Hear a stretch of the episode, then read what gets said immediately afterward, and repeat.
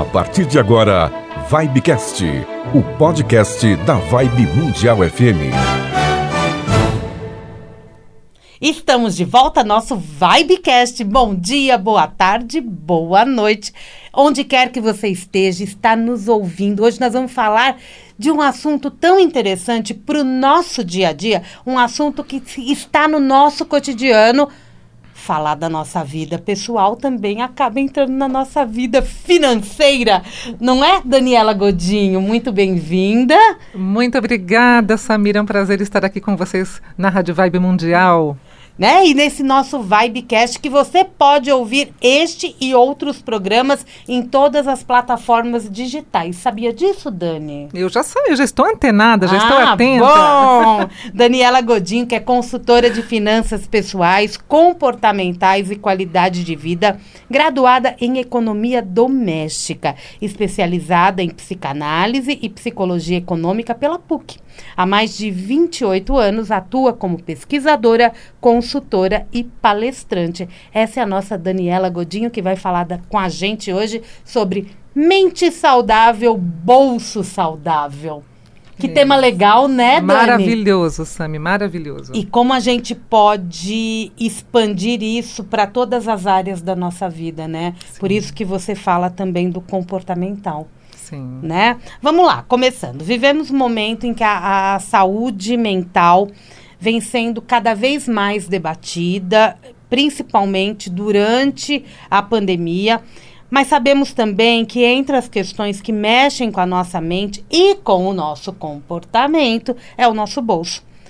Daniela Godinho, como colocar em sintonia a nossa mente e as nossas finanças? Legal, é um tema realmente muito importante. E, e, Samira, não sei se eu já tinha comentado com você, mas a Organização Mundial de Saúde, a OMS, que a gente ouve tanto falar hoje em dia por conta da pandemia do coronavírus, né? A própria OMS, alguns anos atrás, ela a, é, aderiu né, a, ao termo, ela inseriu o termo saúde financeira como um dos pilares que garantem a nossa qualidade de vida. Hum. Olha que legal. Então, a própria Organização Mundial de Saúde, ela incentiva que os países né, trabalhem a saúde financeira de forma integral e positiva para que melhore a qualidade de vida do ser humano. Agora, imagine só, o ser humano, ele, ele, ele tem várias inteligências, né? Então, nós temos a inteligência financeira, a inteligência emocional, a inteligência familiar, profissional, tal. Então, é como se fosse um joguinho de dominó. Se uma pecinha não vai bem, ela vai caindo e vai derrubando aquelas pecinhas que estão ao lado, e principalmente a financeira. Quando a saúde financeira não está legal, ela afeta principalmente a saúde emocional, então as pessoas acabam tendo depressão, né? Problemas físicos, eu atendo pessoas na clínica financeira, Samira, que elas têm problema de pressão alta, pressão baixa, gastrite. Por causa das finanças. Por conta das finanças, não dormem, né? Então elas têm insônia. Ela afeta também a saúde familiar, né? O número de pessoas no Brasil que se divorciam por conta de problemas financeiros chega a casa dos 60%. Então, muitas pessoas não sabem disso isso, mas 60% dos divórcios ocorridos no Brasil é, são provenientes da, de problemas ligados à saúde financeira. Então veja como isso acaba afetando a saúde profissional. Então uma pessoa endividada ela corre mais riscos de se acidentar na fábrica, se ela trabalha, depende do tipo de trabalho que ela exerce, né? Porque ela não dorme à noite, ela está preocupada. Então é, é, um assunto assim muito importante que realmente precisa ser debatido. É, como que a gente pode trabalhar em alinhar tudo isso? Primeiro, faça uma reflexão do que você fez na tua vida até hoje, de certo e de errado financeiramente. Não cometa os mesmos erros. Então, quais foram os, os erros, né? Que nós podemos depois estar abordando aqui. É, estender a mão demais. Tem pessoas que não têm prosperidade financeira porque tem carência, ajuda todos os familiares, todos os amigos e ela acaba ficando sem dinheiro. Então, comece a refletir aquilo que você acha que é um exagero ou que está errado. A falta de planejamento, consumo exagerado. O que, faça uma lista realmente. Escreva o que, que eu fiz de errado financeiramente até hoje. E o que, que eu fiz de certo para que você continue fazendo. Né? Então você guarda um dinheirinho, se você tem um fundo lá de reserva e você quer aumentar esse fundo de reserva, então faça essa lista. Uma outra coisa importante que vai te ajudar muito e te dar muita segurança é o próprio planilhamento do que você ganha e do que você gasta. Então esse planilhamento também vai te dar muita segurança. E algo que eu oriento também com relação à saúde é, é, emocional e financeira, Samira, é fazer uma lista das coisas que você quer para o seu futuro. Né? E as pessoas fazem muito isso. O que, que eu desejo para 2021? Ah, eu desejo um carro novo, eu desejo estudar. Faça essa lista. Mas eu vou ensinar hoje uma lista mais importante, Sami, hum. que é a hum. lista das coisas que eu não quero. Então não é só uma lista de desejos. Faça uma lista das coisas que você não quer na tua vida. Eu não quero mais ser explorado financeiramente por um companheiro ou uma companheira. Eu não quero mais pagar juros no limite do banco né? Eu não quero mais correr o risco de ser despejado porque eu não paguei uma conta. Então faça uma lista do que você não quer na tua vida para você excluir essas coisas da sua vida. Então isso é importante, você ter é, um conhecimento da tua vida financeira para que você possa agir de maneira positiva. A grande maioria não conhece a sua própria vida financeira? Não, eu vou passar um dado aqui assustador. É, como pesquisadora há quase 30 anos, eu atuo nas maiores empresas do Brasil como consultora. É, para você ter uma ideia, Sami, até hoje eu já atendi 6 mil casos em clínicas clínica financeira fora a minha equipe. Então, eu já fiz mais de 35 mil atendimentos é, em várias empresas, né? Já estou em mais de 600 empresas no Brasil.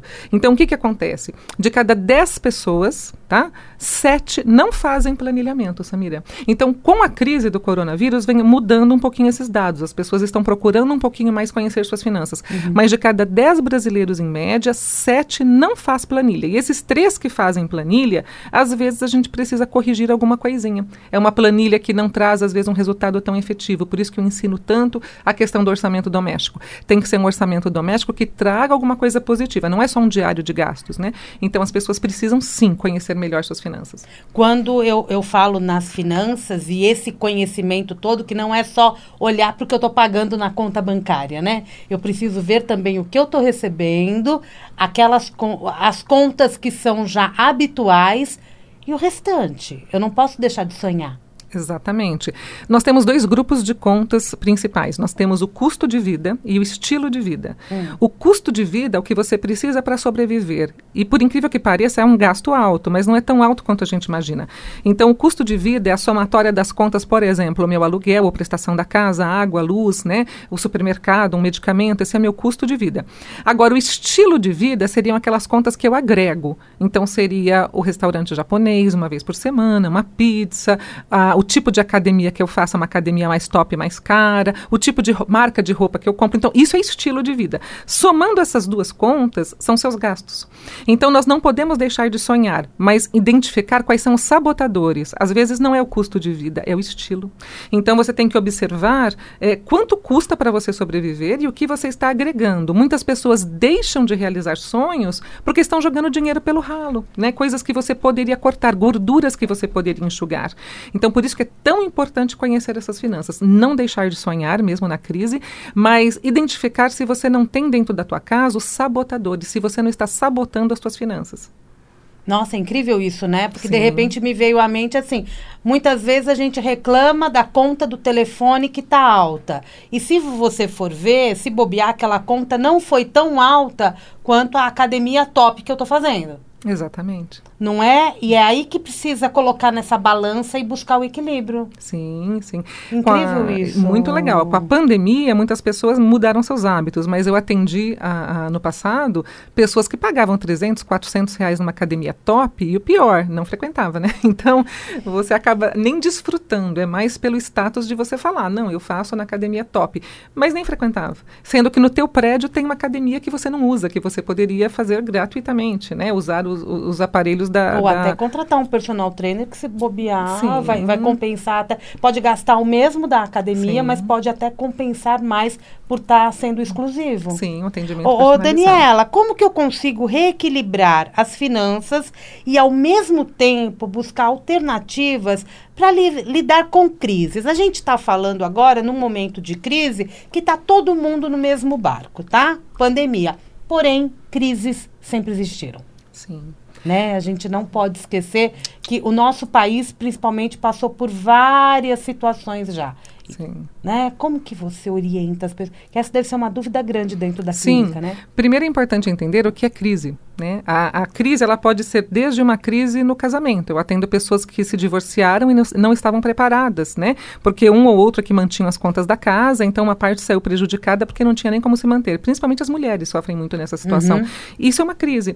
Uma crise pode ser uma doença, uma crise pode ser. Que a gente fala de crise, a gente já liga uma crise econômica no país. Não é, nós temos as nossas crises internas, nossas crises pessoais, a própria perda do emprego agora, né, na pandemia. Então nós temos que estar preparados para a crise, entender que a crise ela faz crescer. A crise é um tapa no bumbum para fazer a gente acordar também. Mas por quê? Vou dar um exemplo para vocês. Como você disse, eu sou consultora há quase 30 anos. É, a minha, uma das especialidades que eu tenho é crise. Eu atuo nas empresas quando as empresas, infelizmente, precisam fazer PDVs, né? Que seriam é, programas de demissão voluntária. Então, acompanhar, humanizar essa dispensa dos funcionários, se é que dá para fazer desse jeito, né? Humanizar, né? Que é de partir o coração, né, Samira? Mas, assim, preparar essas pessoas para o dinheiro que ela vai receber ser usado da melhor forma possível. Mas o que, que eu percebo? Vou dar um exemplo para vocês. Em 2008, nós tivemos uma crise econômica é, muito grande grande que foi a crise dos primes, né? A crise da bolha imobiliária americana. E essa crise, ela trouxe para nós, naquela época, é, muito desemprego no Brasil. A famosa crise da marolinha. Acho que as pessoas vão lembrar uhum. bem que não foi uma marolinha, foi um tsunami. Então, é, muitas pessoas perderam emprego. Nem todos foram impactados. Então, depende da área de trabalho, né, da empresa tal. Mas muitas pessoas foram impactadas. E eu falava muito sobre a importância de um fundo emergencial para, no momento de crise, você ter ali aquele colchão protetor protetor para você não cair de cara no chão. Então é importante reservar parte do seu salário para um fundo emergencial. E eu falei muito isso, sempre falei em 2008, eu ajudei muitas pessoas a sair dessa crise, a equilibrar as finanças e falava muito sobre o fundo emergencial. Pois bem, Doze anos depois, agora 2020, nós temos essa crise imensa do coronavírus e a maioria das pessoas, 80% dos brasileiros, não tinham fundo emergencial. Então, assim, é, é, nós não estamos aprendendo a lição. Então, uhum. é, é, como é que eu posso reequilibrar as minhas finanças? Entender que eu nunca posso gastar todo o meu salário. Né? Tem uma regra que a gente fala assim: equilibre suas finanças de tal forma que sobre 70, 80, né? Desculpa, que você comprometa 70, 80 ou 90% do seu salário. Assim vai sobrar de 30, né, 20 ou 10%. Porque se você é solteiro, consegue guardar mais. Se você é casado, muitas vezes depende da tua situação, guarda um pouco menos. Mas no mínimo guarde 10% do que você ganha. Essa gordura que sobra é aquilo que eu vou formar meu fundo emergencial e fazer meus investimentos. Então, pessoas que gastam tudo que ganham nunca estarão preparadas para a crise. Então, a dica é planejamento. Nunca, essa é a dica de ouro. Nunca comprometa tudo aquilo que você ganha. Eu aprendi muito cedo, Samir. Eu também não tive educação financeira, como a maioria dos brasileiros, na minha infância. Meu pai não tinha, meu avô não tinha, mas eu busquei aprender. Mas eu segui bons conselhos. E um deles era: viva um degrau abaixo do que você ganha. Então, se eu ganho mil, eu gasto 900. Se eu ganho cinco mil, eu gasto menos. Então, assim, sempre gaste menos do que. Não comprometa seu custo e estilo de vida com aquilo que você ganha. Então, tenha uma gordura para formar o fundo emergencial emergencial e também para ter alguns investimentos. E isso é importante até para realizar sonhos, né? Essa é a única gordura que é, Sim, que é válida, ótima. né? Total. E, e, isso é bem importante que você disse, inclusive, é para quem tem criança, né? Sim. Porque acaba servindo também de exemplo. Você disse da tua infância Sim. e o quanto é importante também colocar essa educação, é educação a palavra, Sim. financeira na, na vida dos mais jovens. Sim. E eu sirvo de exemplo, né? A gente, né? Você dentro de casa com uma criança, as suas ações Sim. servem de espelho para as crianças. Sim, eles repetem, né? eles aprendem muito. Nós temos um projeto, Samira, chamado Educarte, Educação é, através da Arte, é uma educação financeira que a gente ensina para as crianças através do lúdico, né? de brinquedos é, educativos, de jogos educativos, enfim, teatro, música. E a criança gosta muito de aprender coisas novas. Né? Então, o Brasil é um dos únicos países do mundo que não oferecia a cultura da educação financeira. Isso vem mudando agora, ainda uhum. bem, mas ele não ensinava, tanto que na nossa infância provavelmente a gente não teve. Né? Então, assim, a educação financeira da criança é de acordo com a idade. Então, só para o ouvinte ter uma ideia, uma criança pequenininha fala, ah, mas eu posso ensinar um filho de quatro, cinco anos de educação financeira, a educação financeira também é cuidar daquilo que você tem. Então, pedir para o teu filho guardar os brinquedos para não ficar largado, para não quebrar o brinquedo, isso não deixa de ser educação financeira. Sair de um ambiente, apagar a luz, porque economiza para o papai pagar menos na conta de luz. Não está vendo TV? Desliga a TV. Então, o desperdício de comida no prato, criança gosta muito de pedir comida, abrir o biscoito e largar em qualquer lugar. Então, ensinar que muitas pessoas não têm o que comer. Então, não desperdiçar a comida, a energia, cuidar dos brinquedinhos, das coisinhas, das roupinhas. Isso é economia doméstica também, Samir. Isso é educação financeira. Aí, quando a criança crescer na pré-adolescência, tiver idade para ter uma mesada, eu sou a favor da mesada, aí você vai ensinar teu filho também a ter um planejamento. Né? Então, quanto ele vai gastar daquela mesadinha, quanto ele pode guardar para um objetivo maior. Então, a educação financeira pode começar desde os três, quatro aninhos com os cuidados de cuidar daquilo que a criança tem. Uhum, né? Então, nossa, isso é fantástico. E ensinar né, que ele pode, se ele quer determinado videogame, que ele pode também, através dessa mesada, conseguir realizar esse sonho. Sim. Ele já aprende a sonhar também. E se tem mais de um filho, Samira, eu já vi assim coisas fantásticas, que é o cooperativismo, né? Eu gosto muito do cooperativismo. Então, as crianças aprenderem a somar o videogame vai ser compartilhado entre os irmãos. Uhum. Então, por que não uma poupança é, cooperativa? Para isso. Para isso. e eles vão alcançar com muito mais rapidez esse objetivo. Com certeza. E vão ficar felizes, né? Sim. né? Aí você mexe também com as emoções dessa criança.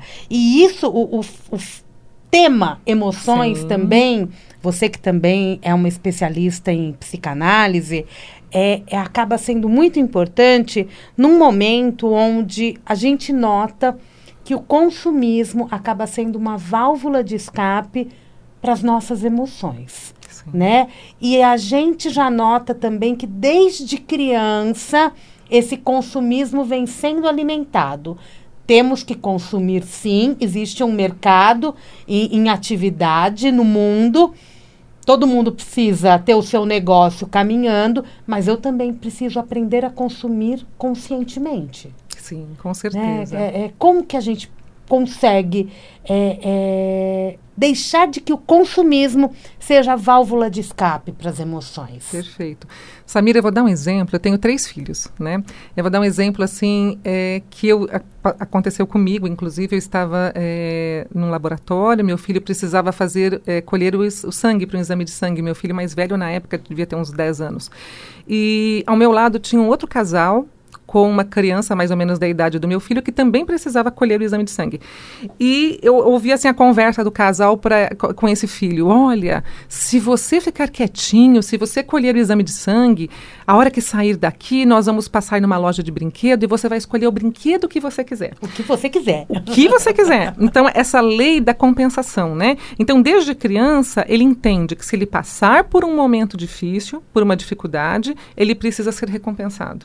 Então, por por quê? Por que, que o pai não pode chegar para o filho e falar: olha, você precisa colher esse exame porque é importante para a sua saúde, né? E, e não vai ser o, no último, né? Na sua vida terão vários, então você vai enfrentar diversas dificuldades. Então tenha coragem. Então, em vez do pai trabalhar a coragem do filho, ele trabalha essa questão da compensação. E aí você pega essa, essa mesma criança na fase adulta, ela sai do trabalho de um dia difícil e a primeira coisa que ele faz é comprar um doce ou passar no shopping center comprar um sapato novo.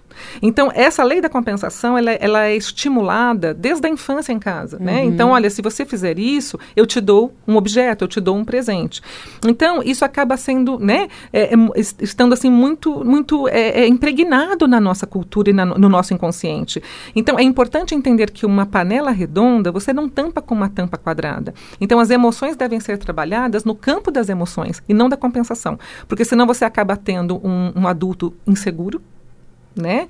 É, até, até, de certa forma hoje a gente pega uma futilidade comprando coisas que não precisa e ainda endividado. Então ele não vai resolver as suas emoções, ele não vai resolver o problema de ter um casamento desastroso ou um problema no trabalho, enfim, gastando e comprando. Naquele momento ele tem um prazer que ele comprou, ele se sente bem, mas depois com a fatura do cartão de crédito em casa, né, ele vai ter dois problemas, né? Porque o problema dele continua, o problema pessoal, o problema emocional, e ainda ele vai ter um problema financeiro. Então trabalhe cada setor no seu quadrado, como diz a música, Samira. Uhum. Então, um problema emocional que você tem, ou um problema familiar ou profissional, ele deve ser trabalhado naquele campo, né? E não misturar com as finanças. Nossa, é incrível isso, né? Mas é, como que eu consigo fazer tudo isso, né? É, fazendo a tal da listinha, olhando para as minhas contas. Eu trabalho muito com a questão das metas. Força Samira. de vontade na frente da Força vitrine. de vontade. Igual, igual dieta, Samira. Eu começo, às vezes, uma dieta, a gente pode observar que as pessoas estimulam a gente a comer, né, Samira? Ah, é terrível. Você começa uma dieta, a pessoa fala, olha, trouxe um bolo, tem um pudim, tem não sei o quê. Então, assim, é vencer as tentações. Então, quando você traça metas, você fica determinado. Então, por que que dá certo, muitas vezes, aquela pessoa que faz uma dieta, mas ela faz parte de um grupo, às vezes, de apoio, né? Como vigilantes do peso, enfim, você tem uma motivação, você tem um incentivo. Então, se você criar as suas metas, o que, que você deseja para 2021? Que é curto prazo. O que, que você deseja a médio prazo, que seria um prazo de cinco anos, ou a longo prazo, dez anos? Ai, Daniela, eu quero minha casa própria, eu quero ter um carro, eu quero fazer uma pós-graduação. Até tem pessoas que falam, Dani, eu quero fazer uma cirurgia plástica, para, né? enfim. Por que seja, não? Por que não? Então, seja qual for o seu objetivo. Então, cada vez que você for comprar alguma coisa, até por conta das suas emoções, questione: será que eu preciso disso nesse momento? Será que isso vai resolver o meu problema? Cada, a cada, de cada dez coisas que o brasileiro compra, seis são por impulso são ligados à área emocional. Uau, é então, muito, é né? muita coisa. Então, você ter uma relação de metas de curto, médio e longo prazo, e toda vez que for comprar, se questionar, tem um outro exercício que eu passo, Samira, que é fantástico. Então, quando você gostar de alguma coisa e não tem certeza, porque a gente fica, né? Quando vai fazer coisa errada, o inconsciente avisa. Então, você vai comprar aquele sapato, aquela bolsa mais cara, você está em dúvida. Uma dica não compre. Fala assim: olha, eu vou pensar, fala para o vendedor, eu vou pensar, eu volto amanhã. Eu aposto com o ouvinte, Samira, que 99% nunca mais volta, porque era só aquela sensação da compra no momento. Quando você chega em casa, que cai a ficha, fala: nossa, que besteira que eu ia fazer, o dinheiro que eu estava guardando para aquela reforma na casa tal, eu ia gastar naquela bolsinha que eu não preciso, eu já tenho cinco bolsas em casa. Então, a reflexão é o melhor remédio. Ter metas, ter uma lista de objetivos e a reflexão. Tá? Então, naquele momento da compra, Pare, que nem a música do Zezé de Camargo, adoro música. Pare, vá para casa, pense e reflita. Você com certeza era só um impulso. Nós agimos muito por impulso. Então, trabalhe essa questão. Tenha consciência. Quando você quiser algo, principalmente na pandemia, compra online é muito fácil. Você senta na frente do computador, pega o cartão de crédito e compra. É uma arma, né? Até um exercício que eu passo para as pessoas em clínica financeira, Samira, da compulsividade, é você, no começo do tratamento, entra no site, coloca o, a, faça a lista dos desejos, vai colocando aquilo que você quer na sacolinha, né? Que no site tem aquela opção de você colocar na sacolinha. Ah, no comprar, no comprar, site. em ah. qualquer site, você vai colocando. Isso já dá um, uma adrenalina. O fato de você escolher, ver a cor, o tamanho, vai colocando na sacolinha. Terminou, você percebe que já baixou aquela euforia. Fecha e vai embora. Desliga o Não computador. Não fecha o pedido. Não fecha, fecha o pedido. o computador. Fecha o computador. Se você soubesse quantos livros eu tenho na Amazon, você não tem noção. Tá tudo lá acumulado. Olha, o pessoal aqui já faço isso sem perceber. Isso. Quem é mais impulsivo nesse sentido, o homem ou a mulher? A mulher. A mulher é um pouco mais. Porque não é que a mulher gasta mais, gente. Entenda bem mas os produtos são voltados mais para mulher. Se você ligar a TV, 80% de produto é um creme de cabelo, é um creme para o rosto, é, um, é um, uma maquiagem nova, é um esmalte novo. Então, assim, a mulher é mais bombardeada com essas informações. Mas o homem vem se tornando mais consumista, porque o homem está mais vaidoso também. Não é que ele fica, né? E tem um detalhe interessante, Sami. A mulher, o que, que a mulher estoura o orçamento? Ela fez uma escova progressiva, gente. Ela comprou uma maquiagem mais cara, ela comprou lá um perfuminho mais caro da Jequiti. ela pesa a consciência. Agora, o homem, ele não compra em quantidade, mas quando compra, ele arrebenta, porque o homem gosta de eletrônico. Então, ele vai lá e põe um rádio no carro, arrebenta o orçamento, ou compra uma TV de plasma com todas as polegadas do mundo. Com três TVs em casa. Três TVs em casa, mas aquela é diferente porque acende uma luz de LED. ou ele compra um celular para caçar Pokémon. Lembra da moda do Pokémon? Lembro. É Agora não é mais, né? Mas tinha um monte de mulher que eu atendia que reclamava: Dani, eu tô aqui guardando dinheiro para fazer um fundo de reserva meu, meu marido caçando Pokémon com celular novo. Então, assim, não é que a mulher é mais é, consumista, né? Ela é mais vítima das propagandas e ela compra em pequena quantidade várias coisinhas. Então não, homem... não, é, não machuca, não, né? não é. dá aquela culpa, não é? Então vai indo uma coisa, um creminho aqui, um perfuminho ali, né? E quando tem culpa é um problema bem sério, né? Porque Sim. aí com, aí, aí, começa a acumular essa culpa e a gente precisa entrar em tratamento de verdade. Sim, não é? sim. E eu encaminho, viu? É importante eu, eu, eu, é, os ouvintes entenderem uma coisa. A gente está falando aqui de, de, um, de uma compulsão leve, né? Mas, assim, seria mais um consumismo, né? Corrigindo. Mas quando você percebe que isso ultrapassa essas dicas que eu estou passando, que você não consegue se controlar, aí sim pode ser uma compulsão. Aí o que eu recomendo é que você procure um especialista, então um psicólogo ou até um psiquiatra. Eu atendo pessoas que precisam entrar com medicação para a ansiedade, porque uma das doenças do século hoje, Sam, é a ansiedade, né? Então, às vezes, esse problema de ansiedade precisa ser tratado para que você tenha sucesso também nesse controle dos gastos compulsivos. Tá. Sozinho você não consegue. Tudo isso que a gente está falando é parte do orçamento doméstico ou quando eu falo em orçamento doméstico eu estou pensando também em outras situações? Não, faz tudo parte. O, é, é tudo integral, não dá para fragmentar. É como se fosse peças de um quebra-cabeça. Se eu tomar todas essas atitudes de dicas que a gente está falando aqui hoje com a Samira e eu não fizer a planilha, não adianta nada. Agora, se eu fizer só a planilha, mas não me controlar, não fazer lista de compras, não ensinar meu filho, também não adianta nada. Então, é um saúde financeira é um conjunto de atitudes positivas que você tem para a tua vida financeira. Então, não pode ser isolado. Eu tenho que cuidar um pouquinho da minha emoção, ter planilhamento de metas, ter o orçamento doméstico. Então, imagine que faz parte de um plano de ação. Tá, nós encontramos, por exemplo, na internet planilhas práticas para que as pessoas possam é, começar visualizar melhor tudo isso? Sim. Hoje nós temos várias planilhas na internet, inclusive gratuitas, e eu tenho uma, Sami, que eu desenvolvo, né, para atender os casos de clínica financeira, que é uma planilha fantástica, que é uma planilha que trabalha de janeiro a dezembro o previsto e o real. Então você pode montar um planejamento financeiro, tanto os dos recebíveis, né, salário ou prolabore, como os gastos de um ano, colocando o previsto, e depois mês a mês você lança o real para acompanhar aquilo que você programou. Essa planilha é gratuita, está à disposição no meu site. Posso passar o site, Por Samira? favor. É www.usinadopensamento.com.br. Então, se as pessoas procurarem Daniela Godinho ou Usina do Pensamento no Google, elas vão encontrar o site, usinadopensamento.com.br. Tem várias planilhas. Eu tenho planilhas de metas, de investimento, de viagem, acho que de casamento eu já coloquei. Tem também essa planilha de orçamento doméstico que é muito famosa. Está tudo à disposição gratuitamente. Quando eu falo do orçamento doméstico e do orçamento pessoal, eles se casam eu coloco tudo na mesma planilha ou eu faço separado? Não, é uma coisa só. Eu entendo, Sami, que o orçamento da casa e o orçamento pessoal, ele é um só. Porque imagine uma pessoa que, que é assalariada, ela tem um salário, então dentro do orçamento doméstico entram as contas da família. E isso inclui, de repente, o meu gasto com vestuário, com roupa, remédio e da casa, internet, água, luz, é, comida, tudo isso, até gastos do pet, pessoas que têm bichinho de estimação, entram no orçamento doméstico também. Então, por isso que é um orçamento familiar ou orçamento doméstico é a mesma coisa. Então, os gastos da casa e meus gastos pessoais, né, o custo e o estilo de vida é uma coisa só. O que nós não podemos misturar é se você tem uma empresa, um comércio ou é um, um microempreendedor, é misturar os dois orçamentos. Isso não podemos fazer. Tem que ser um orçamento da família e um orçamento do seu negócio. E no caso do microempreendedor, a possibilidade de união é, desse gasto acaba sendo maior, né? Sim. Porque ele, ele, né, o pequeno empreendedor, ele acaba levando da empresa para o bolso dele também.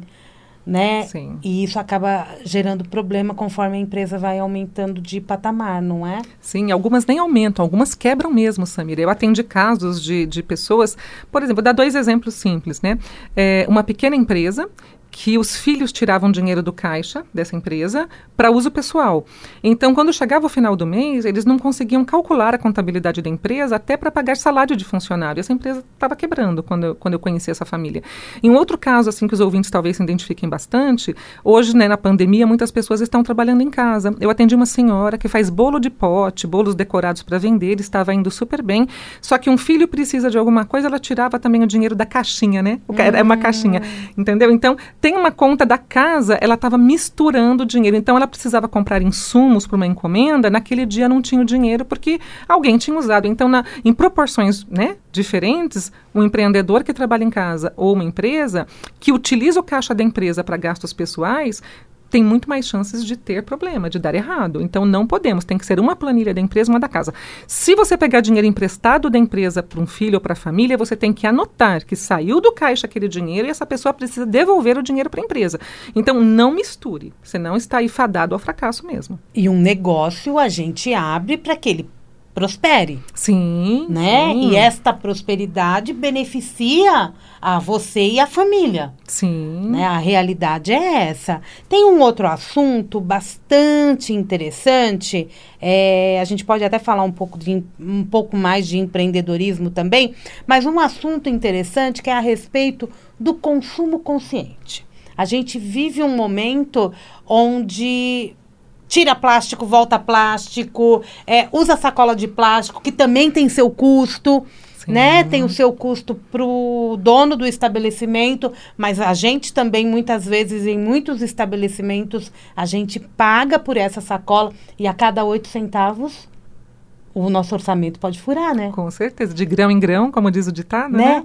E, e, tem algumas dicas bastante interessantes que você costuma dar para as pessoas a respeito do consumo consciente. Como que eu me torno uma consumidora totalmente consciente, sem deslize? Sim, sim. É uma questão muito, Samir, eu acho também, é, cultural, é uma questão de consciência, é uma questão de empatia, de se colocar no lugar do próximo, de imaginar um mundo melhor para os teus filhos, para os teus sobrinhos, para as crianças que estão vindo aí. E muitas das coisas que a gente vive hoje, dos problemas, é justamente a reflexo disso tudo, de não ter cuidado, né, da natureza, do nosso planeta. Então a economia doméstica também passa por isso, pelo não desperdício também, não só de comida, como energia, como água, como o copinho plástico que a gente toma água todo dia na empresa e hoje vem sendo substituído pela caneca, inclusive cada um leva a sua caneca uhum. é, ou utiliza mesmo copo o dia todo. Então, é uma consciência importante, é, não só para a minha economia dos oito centavos da sacolinha, mas imaginar o descarte dessa sacolinha no meio ambiente, os impactos que isso pode causar numa cadeia de consumo. E isso tudo começa pelo fato do eu preciso comprar isso. Então, cada vez que eu compro alguma coisa que eu não preciso, não importa o que seja, claro que a gente imagina, não, eu estou movimentando a economia do país, mas com consciência.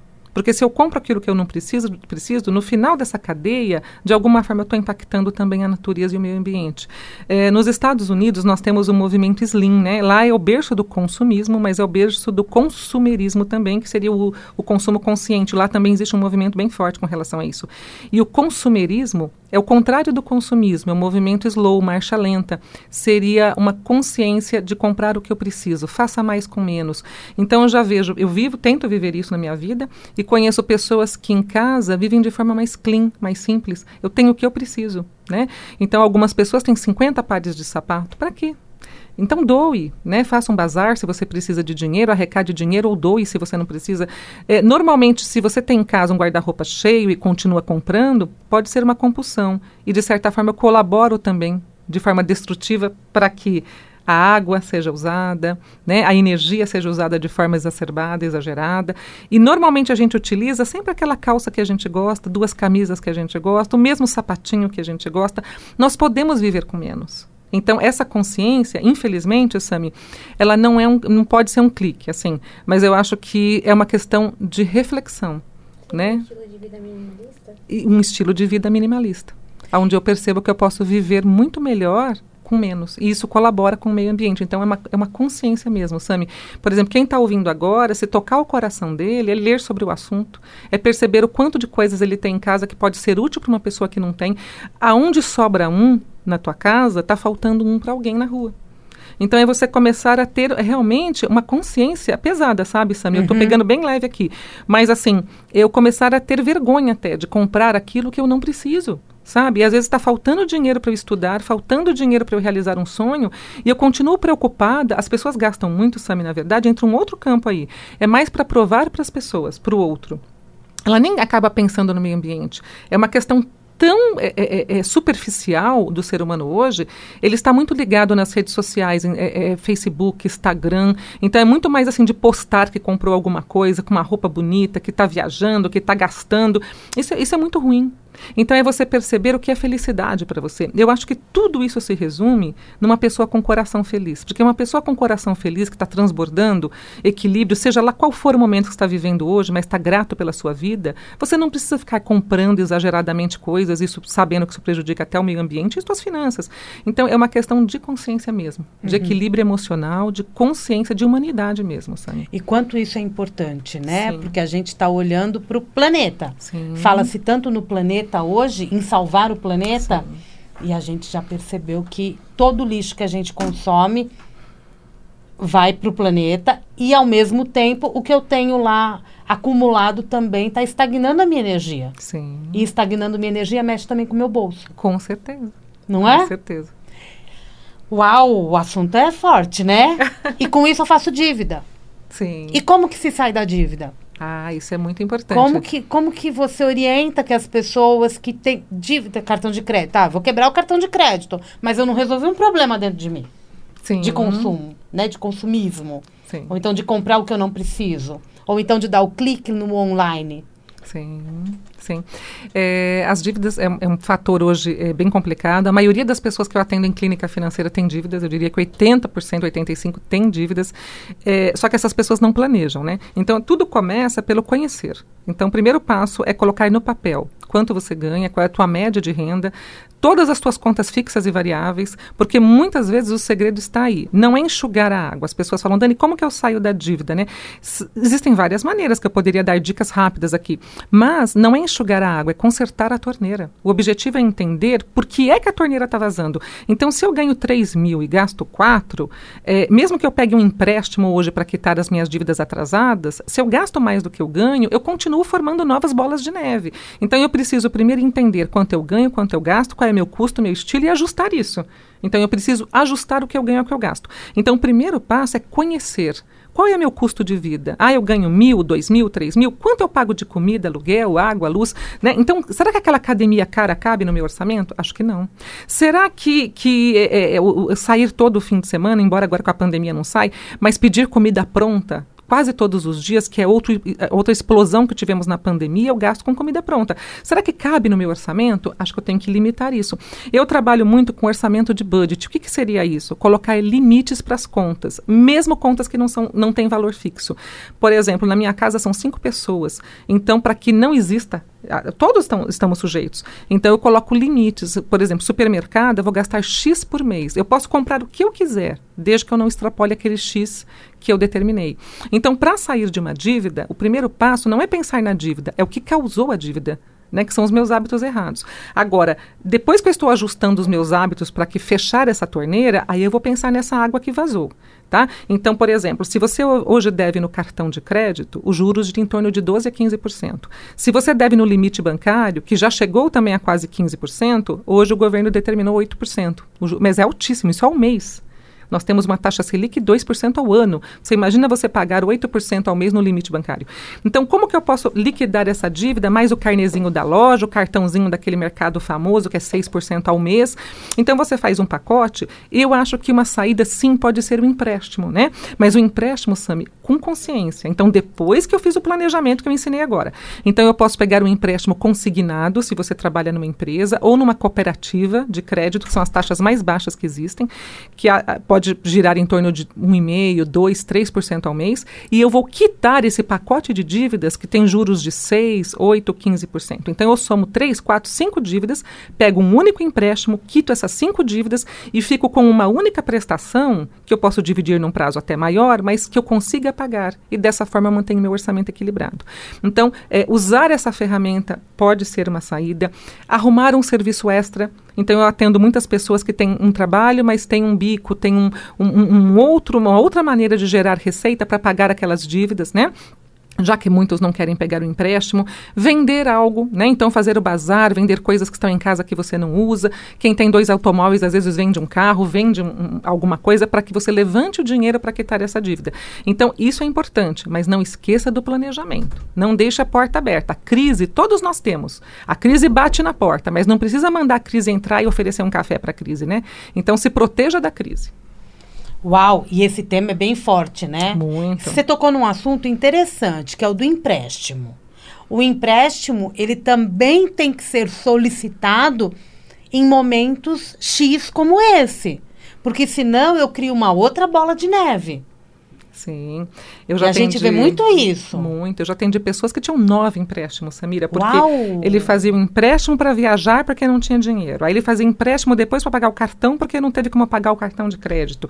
E aí ele acumulando, acumulando, ele chegou até nove empréstimos. Aí teve que fazer um empréstimo para pagar o empréstimo. E vai indo, é verdade. Não, eu atendo pessoas que tiveram que vender a casa, Samira, porque daí já não tinha mais crédito para fazer empréstimo.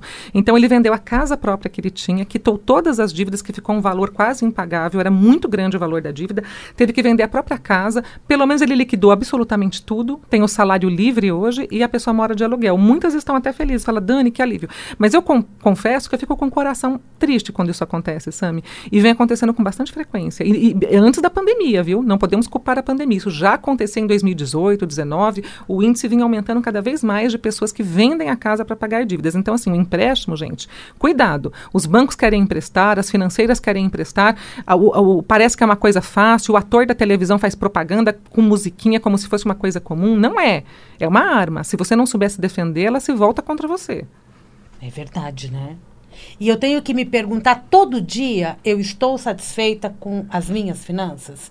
Eu estou satisfeita com quanto eu tenho na carteira, no banco e como que está meu estilo de vida? Sim, isso é importante, Samira.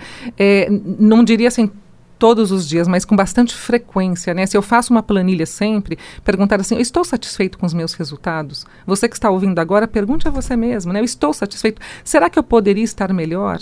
Eu sei que a crise do coronavírus impactou 75% das famílias brasileiras e a gente está fazendo melhor, porque o povo brasileiro é muito guerreiro. Mas eu sei que nós podemos ainda cuidar melhor das nossas finanças, né? Buscar conhecimento, como essa entrevista, como esse podcast que você está ouvindo agora, ouça várias vezes, mostra para tua família, busque a planilhinha lá no site que eu orientei vocês, Usina do Pensamento, ou uma outra planilha. Então, assim, está em nossas mãos, né? Então, pergunte com frequência assim, Samira, eu estou satisfeito com os meus resultados? O que eu posso fazer para melhorar? Não é só as finanças, né? Acho que é tudo na nossa vida, né, uhum. Sami? Nós podemos é, nos tornar cada vez mais um ser humano melhor. A crise trouxe isso para gente, né? Eu acho que nós podemos aprender muito com isso. Cuidar das nossas finanças, formar um fundo emergencial, pensar mais, né? Na, nessa situação na manhã. Então, sim, faça essa reflexão com frequência. Né, eu acho que é super importante, né? No teu momento de meditação, teu momento de reflexão, porque a partir daí a gente passa a se conhecer melhor. Sim. Né? E isso é bastante interessante. Estou conversando com a Daniela Godinho e estamos terminando esse Vibecast e eu quero que ela passe para vocês todos os contatos. Te encontro nas redes sociais? Sim, no Instagram, que hoje vem sendo a principal ferramenta de comunicação, é hashtag Daniela Godinho, tudo junto, ponto up, né? O de uva P de Paulo. Então, Daniela Godinho, ponto up no Instagram. Meu site é uh, www.zinadopensamento.com.br e meu fanpage Daniela Godinho Inteligência Financeira. Muito bem, Daniela Godinho, inteligência financeira, é disso que a gente falou hoje. A gente falou de como você ter uma mente saudável, um bolso saudável e passamos por várias áreas da nossa vida que a gente pode ouvindo, né, como a Daniela falou, ouvindo mais vezes, ouvindo outros uh, podcasts. A gente tem feito uma série de podcasts a respeito de finanças e lendo, procurando profissionais tarimbados, se orientando. Se precisar de tratamento, procure pela usina do pensamento.com.br. Eu consigo contato direto com você. Pelo Instagram também, pelo Facebook também. Também. O Instagram hoje é a ferramenta mais fácil, Samira, mas consegue sim. E é muito importante isso, gente, porque a gente está falando de começar agora uma coisa que se você não fazia antes, é a hora de começar, porque daqui para frente tudo pode mudar. Daqui a um ano a gente pode refazer esse bate-papo e a história ser totalmente diferente. E você aí do outro lado está muito mais feliz com os seus resultados. Com certeza. Obrigada, Dani. Obrigada, Uma mensagem para o nosso ouvinte assim. Uma caminhada, né? Para que toda caminhada dê certo, nós precisamos dar o primeiro passo. Nenhuma maratona você vai vencer nos 100 primeiros metros. Acredite, nós vamos sair dessa crise com muito sucesso, com muita saúde, com muita felicidade. Então não deixe a peteca cair, acredite nos seus sonhos e dê o primeiro passo a partir de hoje, cuidando da sua saúde financeira. Um grande abraço a todos vocês. É isso aí. Obrigada, Daniela Godinho. Obrigada. É foi com ela, né, consultora financeira de finanças pessoais, comportamentais e qualidade de vida. Não dá para separar essas três áreas da nossa vida. E a gente volta na próxima semana com mais um super programa aqui no Vibecast e nos acompanhe também no vibemundialfm.com.br e em São Paulo nossa frequência é 95,7 Rádio Vibe Mundial. Esse Vibecast é da Vibe Mundial. Continuem com a gente, daqui a pouquinho muito mais coisas interessantes, assuntos muito importantes para você que está aí do outro lado. Um super beijo.